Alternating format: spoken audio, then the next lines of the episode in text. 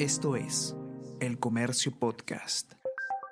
Hola a todos, ¿qué tal? ¿Cómo están? Espero que estén comenzando su día de manera excelente. Yo soy Ariana Lira y hoy tenemos que hablar sobre SUNEDU y reforma universitaria, porque el Tribunal Constitucional ha declarado infundada una demanda que presentaron los congresistas contra una propia ley aprobada por el Parlamento.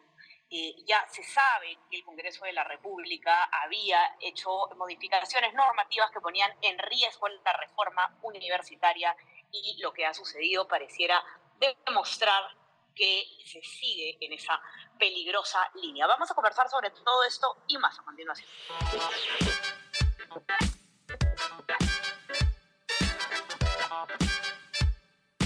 Esto es Tenemos que hablar con Ariana Lira.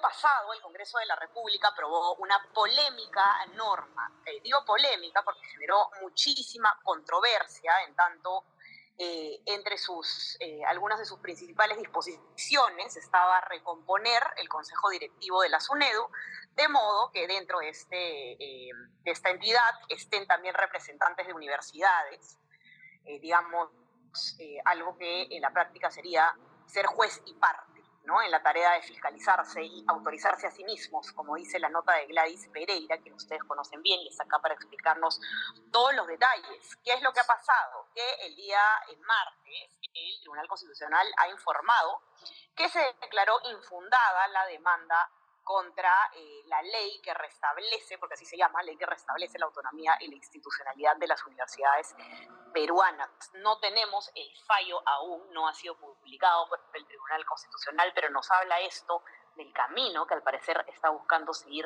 eh, un sector del Congreso contra la reforma universitaria. Gladys, tú lo vas a poder explicar muchísimo mejor que yo. ¿Cómo estás? Hola Ariana, ¿cómo estás? Buenos días. Eh, sí, es una situación bastante insólita lo que ha ocurrido. Em, y para, tener claro, lo único que se sabe es que el Tribunal Constitucional, ellos ya informaron que han declarado infundada esta demanda que interponen 33 congresistas. Ahora, eh, la situación es que estos 33 congresistas, que son quienes promovieron la ley 31520, eh, la promovieron, la defendieron, votaron por ella. Em, en julio incluso ignoran las observaciones que hace en su momento el Ejecutivo, ignoran que había un, eh, una sentencia del Poder Judicial que declaraba nulo todo el proceso de aprobación y la promulgan. Es una, es una ley que fue promulgada, pero debido a que existía esta, esta sentencia del Poder Judicial, no se podía aplicar. Entonces, ¿qué es lo que hacen estos congresistas en la situación más insólita hasta el momento que se ha visto respecto a denuncias y demandas eh, constitucionales de este, de este tipo? Es que ellos recurren al tribunal para pedirles que eh, declaren eh, inconstitucional su misma norma con la esperanza de que el Tribunal Constitucional no les dé la razón y es lo que finalmente ha ocurrido.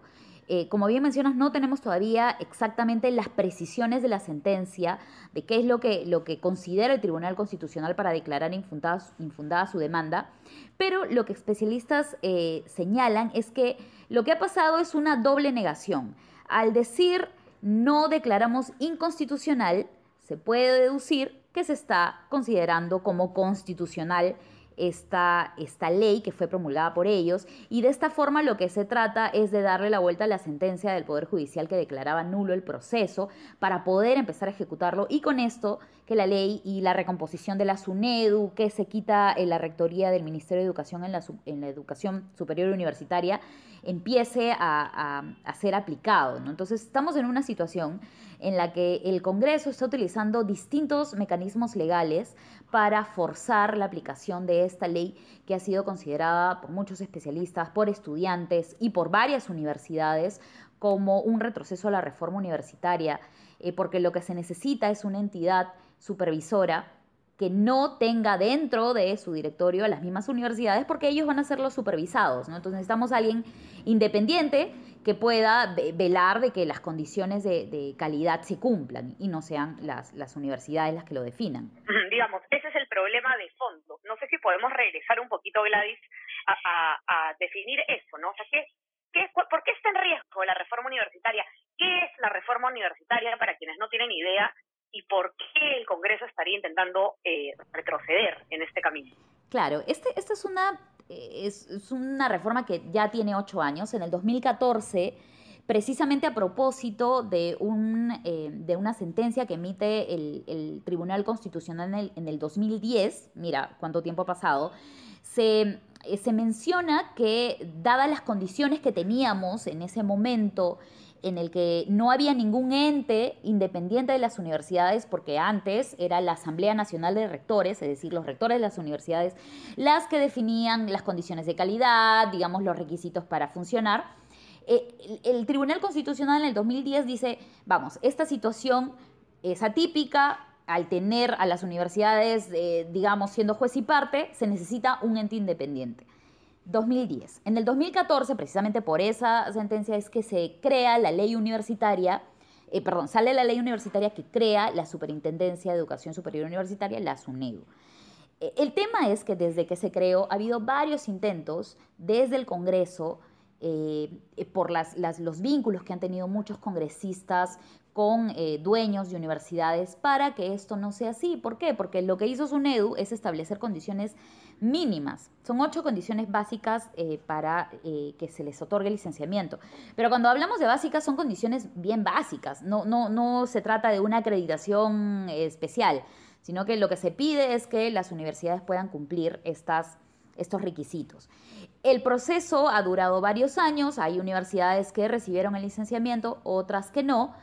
Y estas universidades que no recibieron el licenciamiento, como por ejemplo a las peruanas o Telesub, eh, han tenido vínculos con congresistas y lo que han intentado antes, en, su momento, es que se declare inconstitucional la SUNEDU, no se hizo, y ahora lo que han querido es que el directorio, el consejo directivo de la SUNEDU, esté integrado por eh, representantes de universidades públicas y privadas. Ahora los integrantes eh, son elegidos por un concurso público donde, bueno, al ser público todos sabemos más o menos eh, cuáles son los requisitos, cuáles son, este, digamos, eh, el proceso de selección. Pero lo que están pidiendo es que sean las universidades quienes a dedo digan, a ver, yo quiero que Juan, María o Pedro sean los representantes de la universidad y ellos van a finalmente decidir qué, acciones toma SUNEDU respecto a la calidad de las mismas universidades. Em, digamos que ese es el principal problema por el, eh, por el cual se ha cuestionado tanto la ley de julio pasado. Eh, y, como te mencioné, el Poder Judicial dijo, el proceso que ustedes han desarrollado no es correcto, lo vamos a anular, y lo que están intentando ahora los congresistas es que se ejecute sí o sí. Claro, y vamos a ver qué es lo que dice el TC, porque el TC eh, puede haber declarado su, su fallo por un tema procesal, por un tema de fondo, tenemos que ver qué es lo que dice, ¿no? Y, y como me decías tú, Gladys, antes de que empecemos a grabar, o sea, eh, lo que muestra esto, más allá de la decisión específica del TC y sus argumentos, es un intento sistemático por parte de un sector del Congreso de la República por retroceder en esta reforma y eso es donde tenemos que tener los ojos puestos. Exacto. De hecho, em, si bien eh, ah, todavía no sale la sentencia de, esta, de, de este fallo en específico, una semana antes, el 15 de diciembre, la Defensoría del Pueblo también interpuso una demanda de inconstitucional, inconstitucionalidad contra esta ley, em, que todavía no ha sido admitida a trámite, pero también va en camino de, que sea evaluada. Además, hay una asociación civil que se llama Foro Educativo, que ha reunido en estos últimos meses 12.000 firmas para poder presentar también una demanda de inconstitucionalidad. La diferencia con, la demanda que presenta la Defensoría, que va a presentar esta asociación civil, y la de los congresistas son los argumentos por los cuales ellos piden que se declare inconstitucional. Entonces, sí nos, nos interesa saber qué exactamente, eh, en qué se basa el, tribunal para poder haberles dado la, la, contra, que de alguna forma es darle la razón a los congresistas, eh, y ver qué es lo que va a pasar con estas nuevas demandas, la demanda de la Defensoría del Pueblo y la próxima demanda que se va,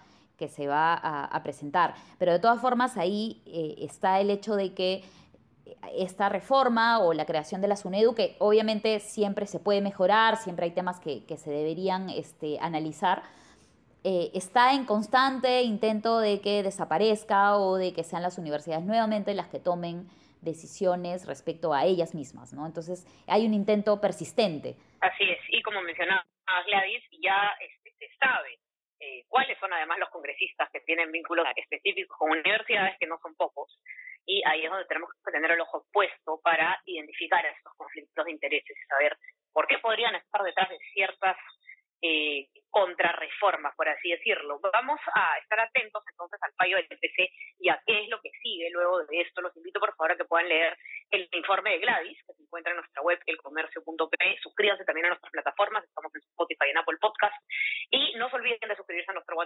Comercio Te Informa, para recibir lo mejor de nuestro contenido a lo largo del día. Gladys, que tengas un excelente resto de semana y estamos conversando nuevamente entonces el día lunes, así que que pases una linda Navidad también, una bonita fiesta. Igualmente, este, que pases una feliz Navidad y también a todos los, nuestros, los seguidores de, de Tenemos que hablar, que siempre están ahí escuchando estos temas tan importantes. Esto fue Tenemos que hablar.